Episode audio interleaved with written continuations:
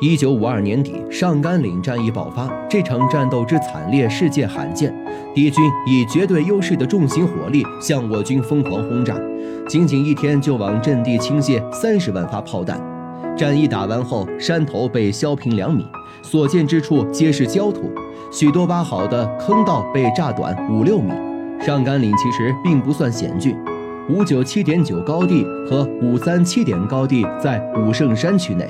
这里是群山环绕，全是高坡土岭，周围布满树木杂石。然而，在短短三点七平方公里的阵地上，敌军的轰炸程度一度超越二战最高水平。战后，有记者在上甘岭随手抓起一把土，里面竟然有三十二粒弹片。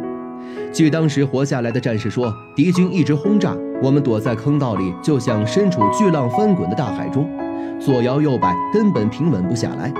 有一名十七岁的小战士身子弱，硬生生被震死了。战士们牙齿和嘴唇都磕破了。阵地坑道内的我军战士硬是在用意志坚持。战斗环境之恶劣难以想象。不仅如此，在争夺阵地的过程中，我军先后打退敌人九百多次冲锋，并且敌我双方争夺阵地次数将近六十余次。战士们一批又一批地冲上去，一批又一批地倒下。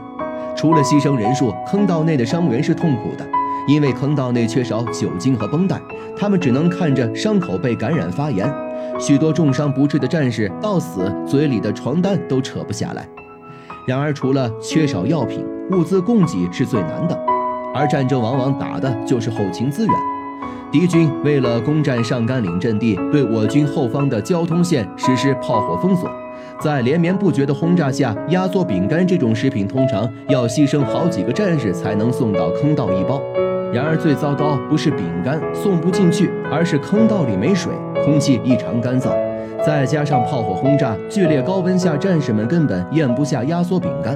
无奈之下，只能够运输胡萝卜这种蔬菜来充饥，因为水源运输上容器只要中弹就流失了。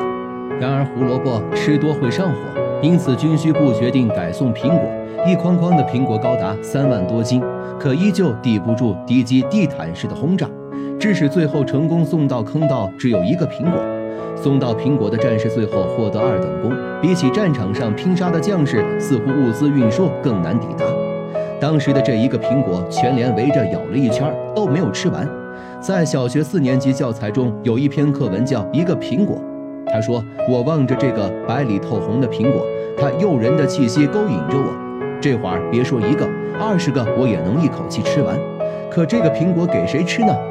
雾化机员小李此时在汇报情况：“这个小伙子几天没休息了。他平时爱说爱笑，可这几天嘴上却干得裂开了不止一道口子。”我转手给了他，他又递给伤员小兰，小兰又递给我，我又递给四号员。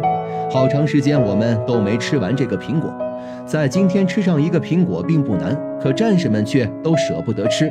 它是运输员用命才送来一个，其中的珍贵远比真金更贵重。